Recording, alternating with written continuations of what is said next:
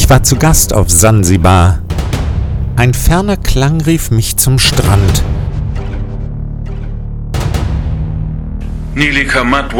Thuruba, Kati Kati Diu Yam. Namenlose Wasserleichen, die niemandem im Leben gleichen, die niemanden in Trauer sehen und deren Ruf wir nicht verstehen.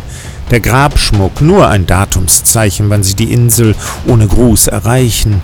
Tote ohne rechtes Ende, vom Meer geführt an fremde Strände und die nun ohne eigene Erben im unfruchtbaren Dünensand verderben.